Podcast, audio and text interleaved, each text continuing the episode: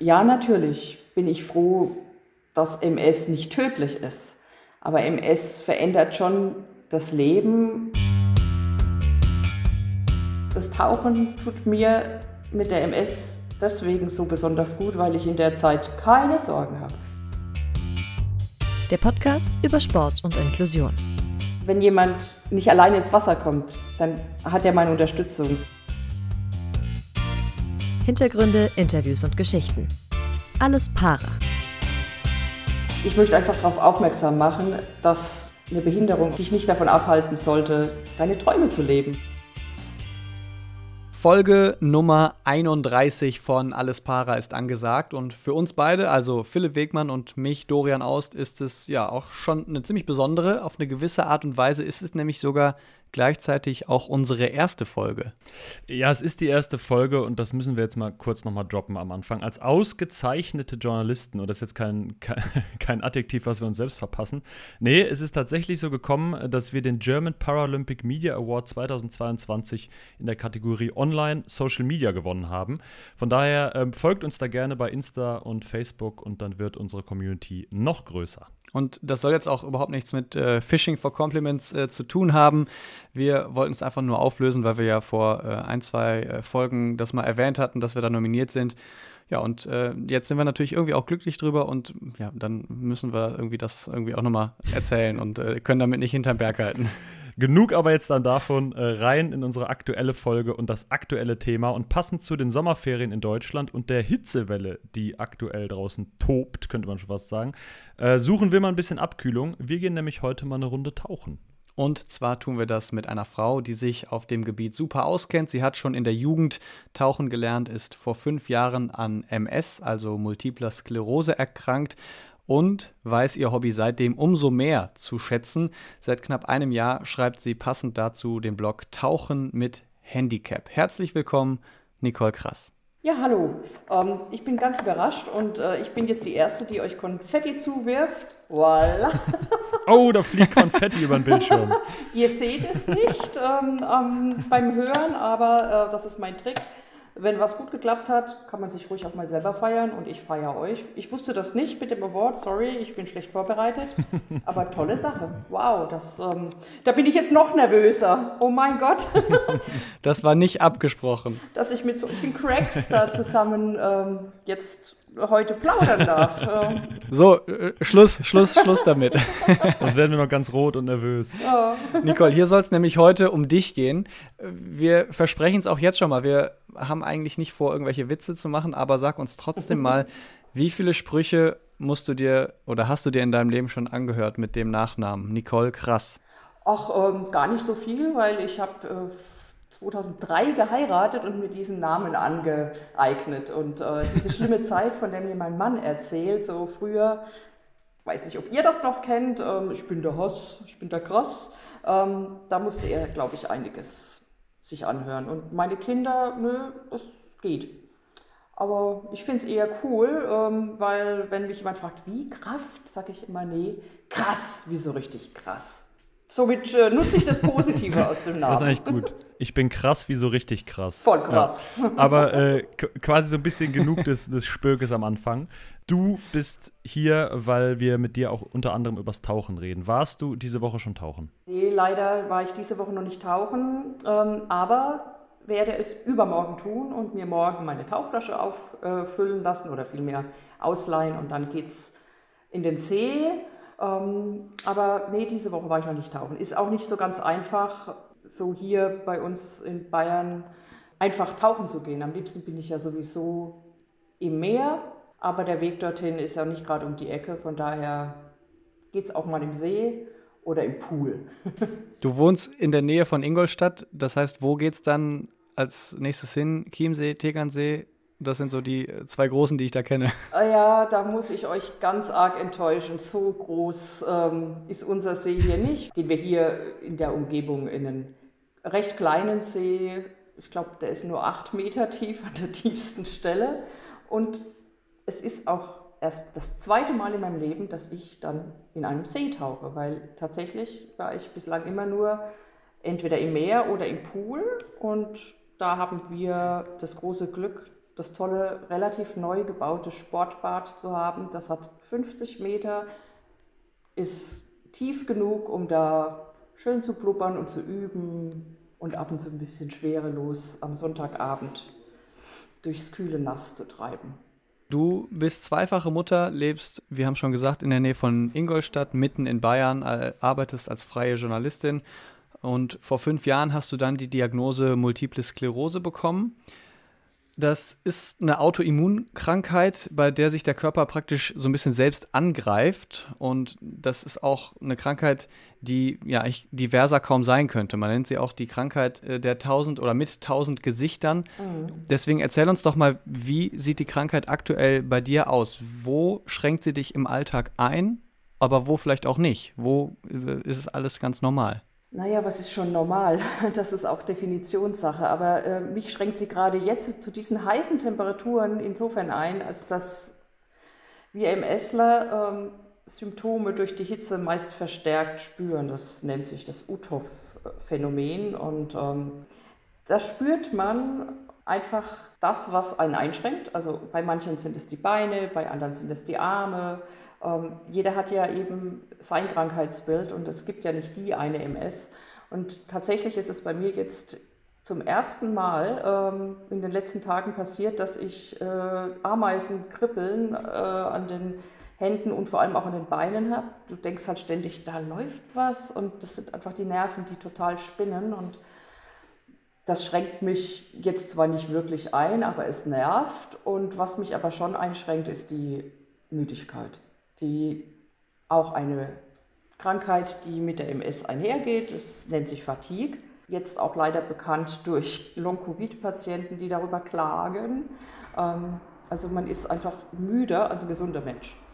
Ähm, kannst du dir so vorstellen, bei der Multiplen Sklerose, ähm, das heißt ja, multiple, viele Sklerosen sind Narben die bleiben, wenn man eine Entzündung im, im Gehirn oder auch im Rückenmark hatte, ähm, bei so einer akuten, bei einem akuten Schub. Oder auch bei denjenigen, bei denen es fortschreitet, quasi permanent. Und äh, diese Entzündungsherde hinterlassen Narben und somit muss ja, jedes Signal vom Gehirn Umwege gehen. Und das macht einem schon einfach zu schaffen. Ich kriege wirklich viel, viel weniger in derselben Zeit hin wie vor meiner Diagnose. Und es liegt nicht nur daran, dass ich fünf Jahre älter geworden bin, aber ich brauche viel mehr Schlaf. Ich brauche auch gerade für meine Arbeit, ähm, ich arbeite ja zu Hause als freie Journalistin und ähm, ich brauche einfach viel länger für meine Texte. Die Koordination, die Konzentration, die ist einfach viel weniger. Du hast im Vorgespräch auch nochmal, vielleicht um nochmal in die Krankheit so ein bisschen tiefer einzugehen, steigen und das nochmal zu erklären, ähm, weil es ja um das zentrale Le Nervensystem geht, ähm, so bildlich erklären, was MS ist. Vielleicht kannst du das nochmal kurz machen, damit die Community da ähm, oder unsere Zuhörerinnen und Zuhörer nochmal irgendwie genau wissen, das noch, noch ein bisschen besser verstehen können. Stell es dir vor wie ein Stromkabel. Innen drin ist die Leitung, das sind unsere Nerven. Und drumherum die Isolationsschicht, jedes Kabel hat ja immer so eine Isolierung drumherum, das ist die sogenannte Myelinschicht, also die Myelinscheiden nennt man das. Das ist also quasi die Hülle um die Nerven drumherum. Und die Nerven sind auch so ganz, ganz viele kleine Ketten aneinandergereiht. Drumherum diese Hülle. Und bei uns MS, MS-Lern ist es dann leider so, dass in einer akuten Entzündungsphase der Körper sich selbst angreift und diese Myelinscheiden quasi wegfrisst. Also der knappert die an und ähm, der zerstört die. Und deswegen liegen quasi die Nerven blank im wahrsten Sinne. Also die, die, diese Schicht, die Schutzschicht ist weg. Äh, somit können die Signale, die vom Hirn aus alles steuern, nicht mehr richtig ankommen. Also bei mir fing das Ganze an mit den Armen. Äh, ich hatte vor allem im Rückenmark, also so in der Halswirbelsäule, plötzlich solche Entzündungsherde. Das heißt, meine Nerven wurden da von meinem Körper selber angefressen. Somit kamen plötzlich Signale an meinen Händen und Armen an, die mein Hirn eigentlich gar nicht so gesteuert hatte. Die haben nämlich total gekribbelt und sind extrem eingeschlafen. Und es war auch so, dass sie manchmal so sehr eingeschlafen sind oder das auch leider immer wieder tun, dass es richtig weh tut. Du kannst das gar nicht mehr bewegen. Und bei mir sind es jetzt hauptsächlich die Arme, aber es kann genauso gut die Beine betreffen. Es kann die Blase, den Darm betreffen. Es kann eigentlich alles betreffen, was von den Nerven angesteuert wird. Und wenn die Nerven nicht wirklich richtig gut funktionieren, dann passiert eben das wie bei mir. Entweder es kribbelt, man hat plötzlich, was auch passieren kann, Spastiken, Zuckungen, die du eigentlich gar nicht selber steuerst, sondern die kommen durch die Fehlleitung. Oder du hast halt gar kein Gefühl und kannst die Arme nicht bewegen oder auch die Beine. Man hat ja oft das Bild, oh MS, da landest du ja eben Rollstuhl. Das muss so nicht sein. Und ähm, ich hoffe natürlich für jeden und auch für mich, ähm, dass ich davon verschont bleibe, aber man weiß es einfach nicht. Und diese Nervenzellen, die, die Nervenstränge, die dann angegriffen sind, die versucht man mit einer Therapie dann wieder zu kitten. Und das geht eigentlich nur, indem man die Entzündung runterfährt und das funktioniert mit viel Cortison. Und wenn man das geschafft hat und das sich dann wieder zurückbildet, ähm, ist immer die Hoffnung, dass sich auch diese Myelinscheiden, also quasi die Isolierung um die Nerven herum, wiederbildet. Das tut sie auch, aber auch nur bis zum gewissen Grad. Sie, die Schicht wird dünner, anfälliger und je öfter man so einen Schub hat und so eine Entzündung an derselben Stelle, ähm, desto dünner wird die oder es ist dann so, dass diese Nerven überhaupt gar nichts mehr weiter transportieren. Und dann bei so einer fortschreitenden oder fortgeschritteneren MS kann es dann schon auch mal sein, dass Dinge ausfallen. Ob das jetzt die Beine sind, die Arme, Blase, Darm, Sehnerven sind leider auch sehr oft betroffen. Also so eine klassische Einstiegsentzündung ist oftmals ein Sehnerv, man sieht dann Doppelbilder. Das hatte ich noch nicht, Gott sei Dank. Aber es ist ja immer so ein Überraschungspaket. Du weißt nie, was kommt. Ähm, das weiß keiner. Das sind ja, glaube ich, dann auch so ein bisschen äh, die Punkte, die du eben als Narben bezeichnet hast. Die äh, verheilen eben nicht wieder so, wie es ursprünglich mal war. Es bleiben diese Narben und dadurch ist man an, an entsprechenden Stellen im Körper ein bisschen empfindlicher. Du hattest jetzt eben auch schon das angesprochen, ähm, es gibt äh, Leute, die entsprechend relativ schnell im Rollstuhl landen oder äh, Zuckungen haben. Wenn man das jetzt mal so äh, von außen, wenn wir das mal so sagen dürfen, man sieht dir das jetzt ja nicht an. Deswegen würde ich jetzt mal behaupten, dein Verlauf ist ja bislang vergleichsweise milde und deine Einschränkungen sind zumindest jetzt so im Alltag noch nicht besonders gravierend. Jetzt hast du aber eben auch schon erwähnt, man weiß aber natürlich nicht, wann und ob was kommt und vor allen Dingen, was dann kommt, was dann mit dem nächsten Schub möglicherweise passiert. Ist das auch so die größte Belastung, die man so mit sich rumträgt, dass es eigentlich so eine Kopfsache ist? Man weiß eben nicht, wann wieder was passiert? Das ist in der Tat ähm, sehr schwierig, sich davon loszulösen, weil man ja einfach diese Krankheit in sich trägt. Wir wissen, sie ist nicht heilbar und ähm, sie wird auch fortschreiten. Das mag jetzt negativ klingen, aber es ist, es ist einfach so, es ist ehrlich mir gegenüber. Ja, im Moment sieht man es mir nicht an und es kann morgen anders aussehen. Aber das ist auch das Schwierige, manchmal anderen Leuten zu vermitteln, du, ich bin heute wirklich, ich kann einfach nicht, ich bin kaputt. Die MS, die merke ich schon, auch wenn du es nicht siehst. Und ich brauche einfach eine Pause. Und da kommt oftmals auch so ein bisschen Unverständnis, so wie, ja, kannst du alles machen, ist doch gar nicht so schlimm. Äh, das ist leider auch sehr schwierig, äh, sich da immer erklären zu müssen. Und ähm, ich wünsche es keinem, dass er MS bekommt. Ähm, aber heute gibt es ja Möglichkeiten, damit ganz gut zu leben. Aber wie schon gesagt, man weiß nie, was kommt. Wie gehst du denn da Leuten gegenüber mit um? Also, wenn die das dann sagen, wird man ja auch irgendwann genervt, weil man sagt, ja, du kannst doch gar nicht, du weißt doch gar nicht, wie ich mich jetzt fühle. Wie willst du das beurteilen? Du hast eben diese Fatigue schon angesprochen, die jetzt vielleicht im Sommer dann besonders da ist oder jetzt gerade bei dir auf jeden Fall da ist. Gehst du da in die Offensive oder hörst du irgendwann einfach gar nicht mehr zu, beziehungsweise sagst, ist halt so, tschüss? Ich bin von Anfang an offen mit der Krankheit umgegangen, weil ich einfach nicht wollte, dass wenn dann mal ein schlimmerer Schub kommt, ich mich dann immer so erklären muss. Außerdem, mal, ich muss mich ja nicht verstecken.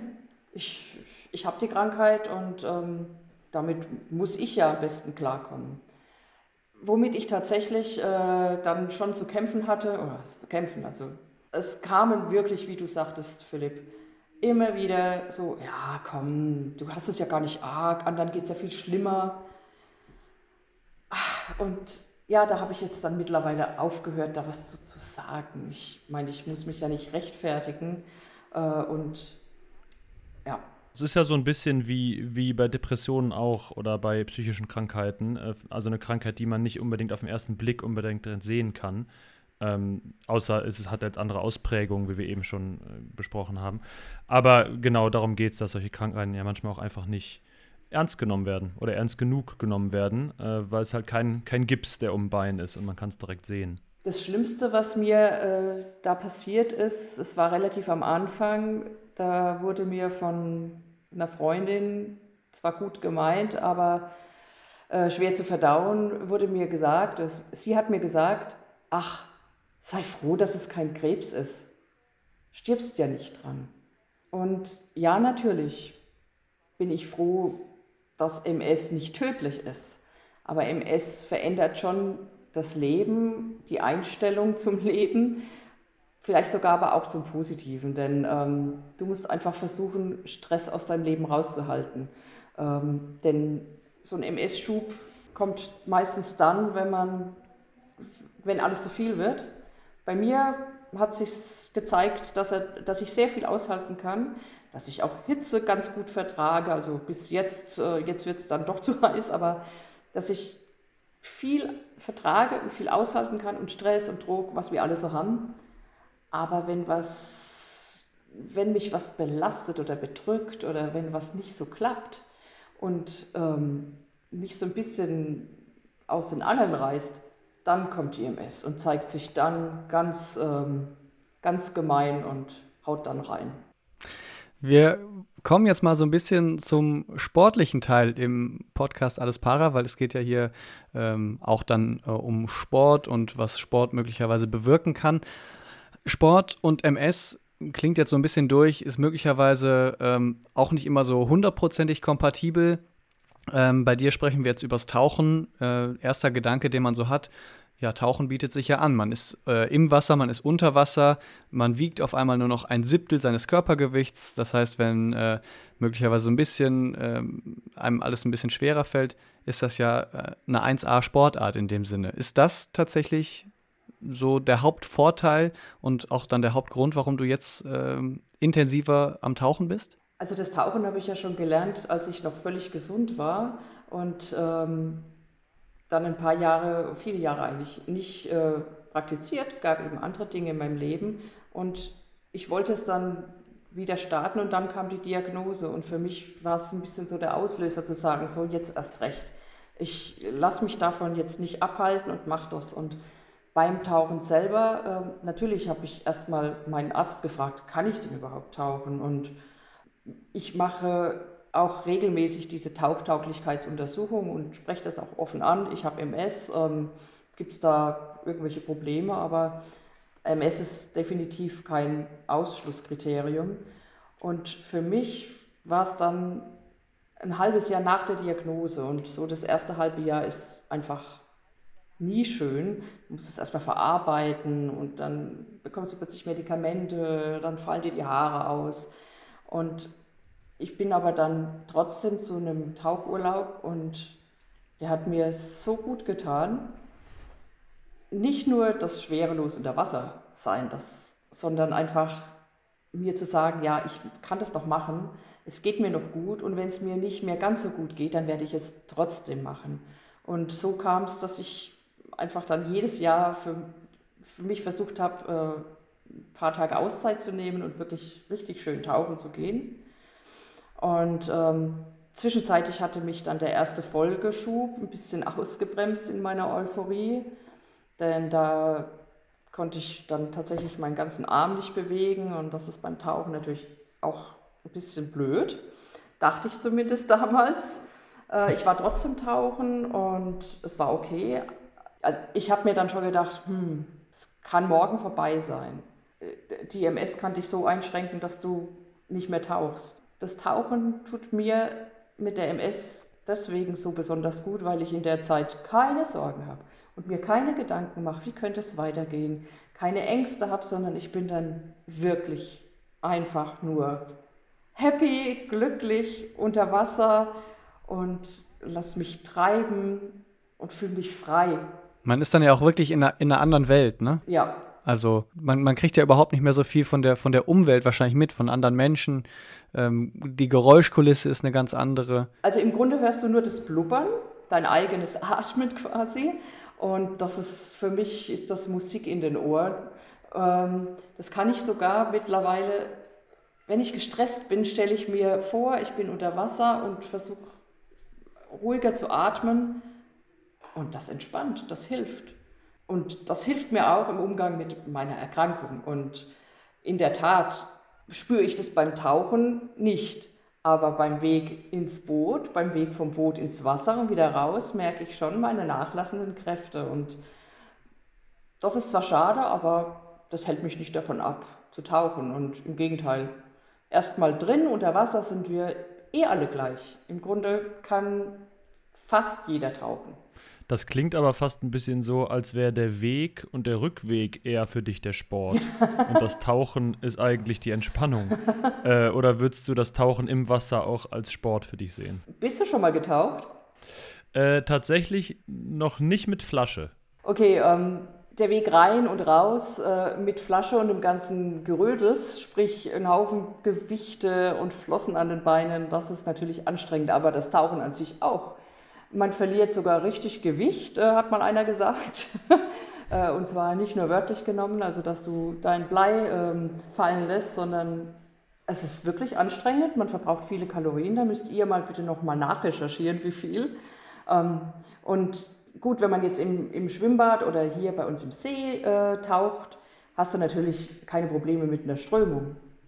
Aber ähm, wenn, du, wenn du doch mal in eine Strömung gerätst im Meer oder ein bisschen dagegen angehen musst oder dein Boot dich irgendwo rauslässt, aber der Tauchplatz noch ein bisschen weiter weg ist, der aber da nicht, nicht halten kann, dann musst du da auch ganz schön schwimmen. Und also für mich ist es durchaus Sport. Ich habe früher schon recht viel Sport gemacht, aber ähm, nach dem Tauchen bin ich ganz schön kaputt. Das glaube ich tatsächlich, ja. Was sind denn dann für dich die, ja, vielleicht auch Schwierigkeiten oder Herausforderungen bei so einem Tauchgang? Ist es die Anstrengung dann oder gibt es auch noch andere Komponenten, die dich möglicherweise durch die MS-Erkrankung, aber vielleicht auch grundsätzlich ja, einfach von Herausforderungen stellen? Wir wollen auch die Romantik des äh, im freien Raum in der Stille sein nicht zerstören, aber es gibt ja zum Beispiel sowas wie, ähm, dass man danach schnell kalt wird, dass die Sonne von oben einstrahlt ähm, ja, also solche, solche Punkte, die ja besonders bei MS, also bei, ja. einem, bei einem, schwächeren Immunsystem gefährlich werden ja. können. D das mal jetzt so als Beispiele. Ja, okay. Ähm, seit ich äh, die, mit MS lebe und auch weiterhin tauche, ähm, achte ich schon mehr auf Dinge wie Kopfschutz. Ich mag zwar gerne Sonne, aber ich bin da dann doch jetzt einfach vernünftiger, weil ich weiß, dass zu viel Hitze ähm, meinem Körper einfach nicht gut tut, der ohnehin schon etwas äh, geschwächter ist als bei einem gesunden Menschen. Und ähm, das Tauchen an sich ist schon anstrengend genug und dann versuche ich drumherum in meinem Urlaub oder beim Tauchen ähm, nicht noch zusätzlich für Stress zu sorgen. Also hm, Stress klingt jetzt auch schon wieder so negativ. Du hast es besser erklärt als ich, Philipp. das war eigentlich gar nicht mein Ziel. Das sollte eigentlich nur so ein Häppchen sein zum Hinwerfen. Aber wie ist das denn Aha. zum Beispiel mit ähm, Verletzungen? Also, äh, ne, wenn man jetzt an einer Koralle vorbeitaucht und sich was auf, einen Finger aufsch aufschabt oder so, ist sowas auch für dich gefährlicher, in Anführungszeichen? Nee, das ist für mich überhaupt nicht gefährlicher. Ähm, das ist, ich äh, habe leider diese Erfahrung auch schon machen müssen. Äh, bin mal an so einer Koralle hängen geblieben vor vielen Jahren und das braucht Wochen, bis das wieder heilt. Ähm, aber das trifft jeden und deswegen ähm, taucht man eigentlich ähm, vorsichtig, man versucht nichts anzufassen. Und das sind aber so Taucherregeln, die gelten für Gesunde und ob du jetzt MS hast oder nicht, es, es macht keinen Unterschied.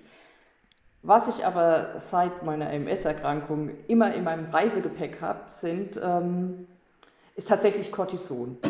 Erster Verlierer oder zweiter Gewinner? Wir haben nämlich ein kleines Spielchen vorbereitet. Das nennen wir erster Verlierer oder zweiter Gewinner. Ganz einfache Regeln. Wir schmeißen dir zwei Wörter an den Kopf und du musst dich äh, schnell für einen der beiden Begriffe entscheiden. Und ich würde vorschlagen, Philipp legt einfach mal los. Bist du bereit? Ja, ist halt total gemein. Damit habe ich nicht gerechnet. Die sind, die sind einfach, sage ich jetzt vorher, was natürlich nicht Oh. stimmt. Aber es, ist keine, es sind keine Wer wird Millionär-Quiz-Fragen, also du wirst es schon schaffen. Äh, freiberuflich oder Festanstellung? Freiberuflich. Staubsaugen oder Saugroboter? Beides. Nee. Doch, Achso, du hast beides. Na beides gut, okay, und ich lass uns mal durchgehen. beides. Und der Robby, der ist sowas von unzuverlässig. Der Robby. Muss man selbst nochmal nachhelfen. Handicap oder Behinderung? Handicap. Klingt irgendwie positiver. Ägypten oder Griechenland? Ägypten. Offenes Meer oder tiefer See? Äh, ganz tief im offenen Meer. Geht das auch? Das geht auch, ja. äh, Fahrerin oder Beifahrerin? Ah, beides ungern. Beides ungern. oh. äh, Sp Sprach- oder Textnachricht? Textnachricht. Fernsehen oder Streaming? Mm, auch beides. Tauchen oder Schnorcheln? Tauchen. Korallen oder Fische? Beides. Ne, da brauchen wir jetzt eine Festlegung.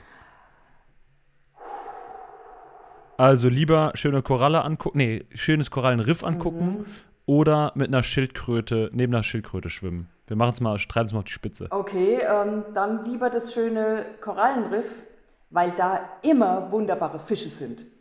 Ah, siehst du, so trägt man es nämlich dann aus. Da waren aber tatsächlich einige, äh, einige Beidesse dabei. Ich weiß nicht, ob es das Wort so gibt, aber das ist auch egal.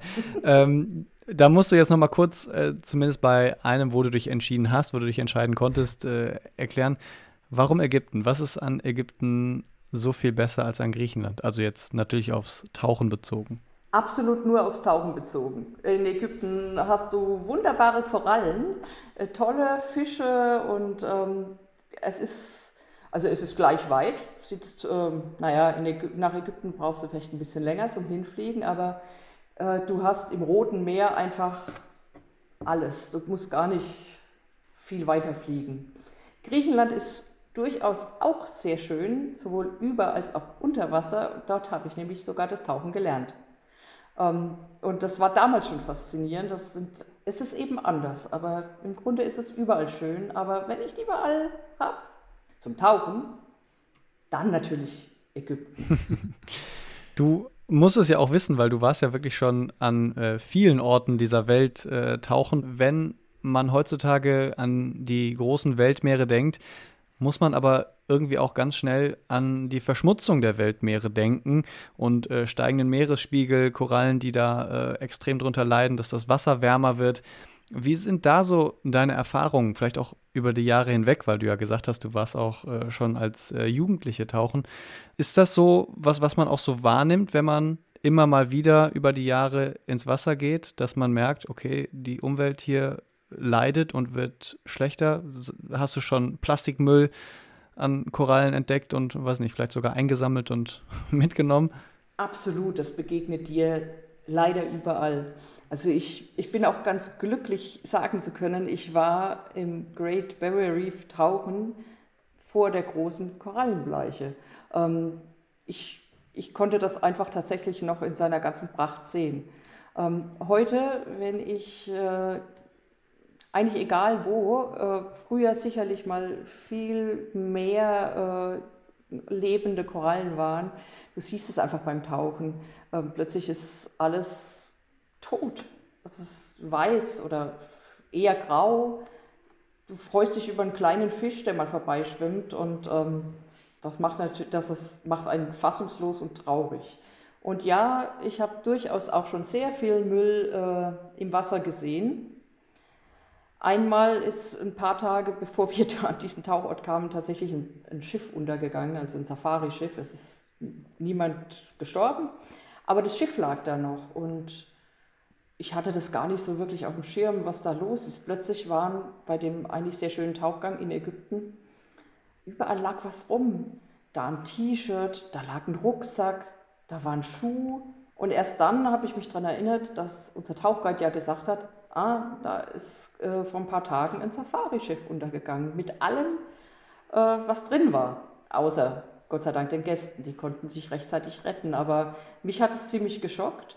Hatten wir auch darüber gesprochen, wenn jeder Taucher, der da vorbeikommt, ein Säckchen mitnimmt, ist wahrscheinlich nach zwei Tagen alles, der ganze Müll weg. Man muss es halt tun. Vielleicht sollten sie das mal als Regel aufstellen.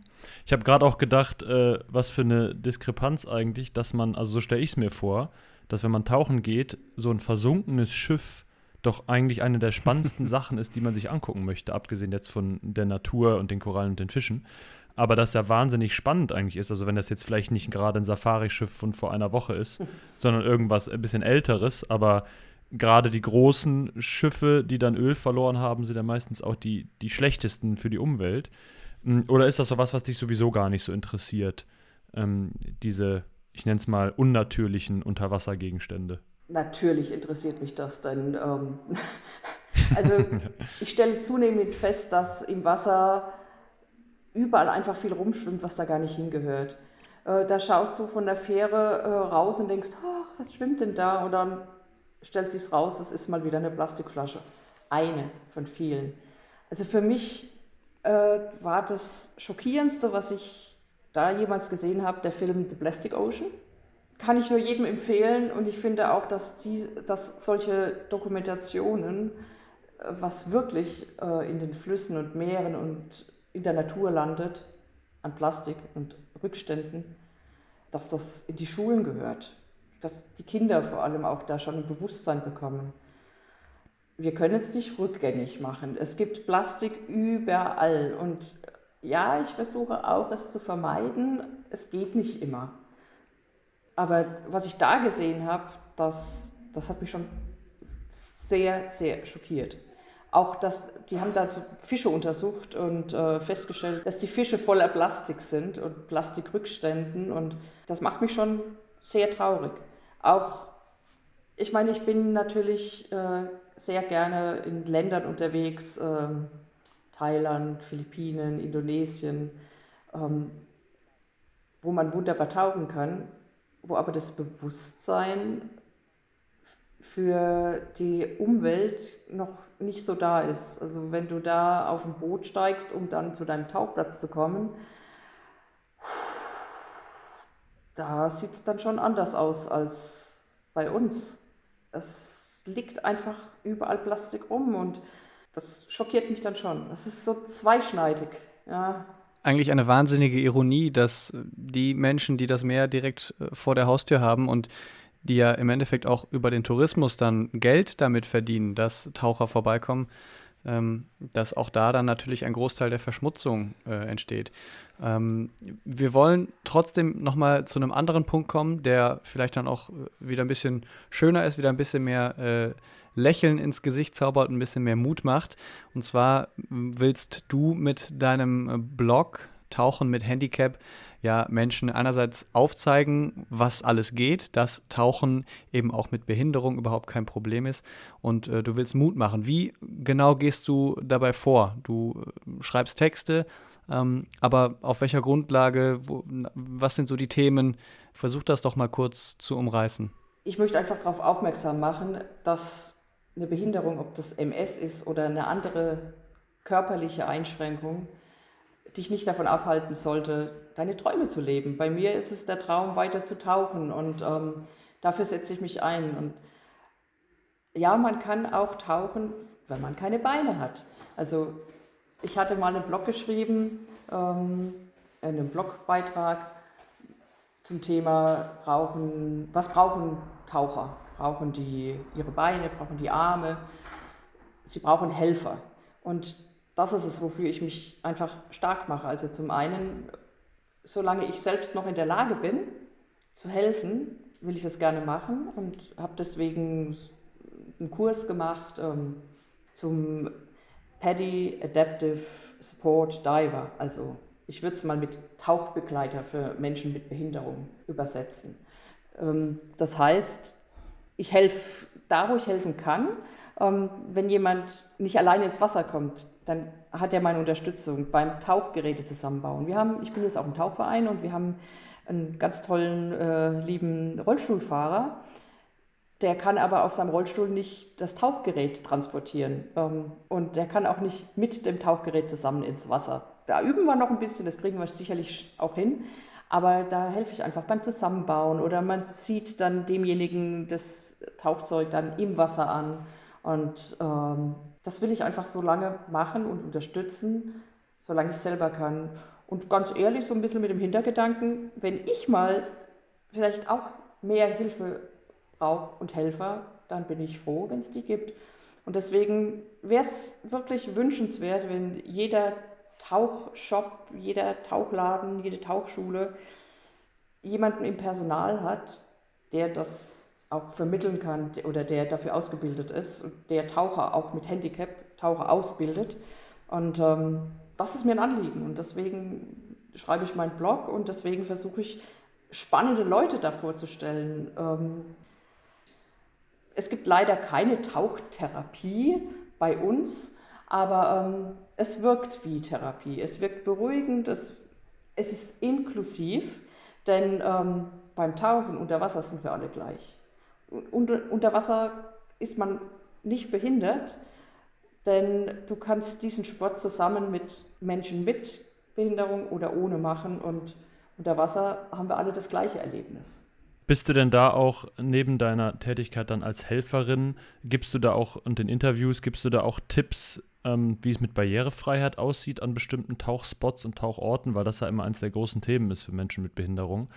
Also, dass du da aktiv sogar vielleicht testest. Also, ne, es gibt ja Menschen im Rollstuhl, hast du eben angesprochen, oder blind sein. Ähm, machst du das oder machst du eher, bereitest du dich eher aufs Helfen vor und aufs Interviewen der Menschen, die dann mit Einschränkungen tauchen. Also wenn du mir jeden Tag nochmal weitere 24 Stunden dazu schenkst, die hätten wir auch gerne. dann werde ich das sofort umsetzen. Es ist ein ganz, ganz großes Anliegen von mir, das zu machen. Ich habe einfach mal angefangen, mal so einen Aufruf auf Facebook gestartet. Ähm, wer kennt jemanden, der das anbietet? Wo gibt es einen Tauchcenter, äh, ein Dive Center? Ich habe da auch ein paar zusammengetragen und immer schön nachrecherchiert, was die wirklich anbieten, ob die wirklich barrierefrei sind.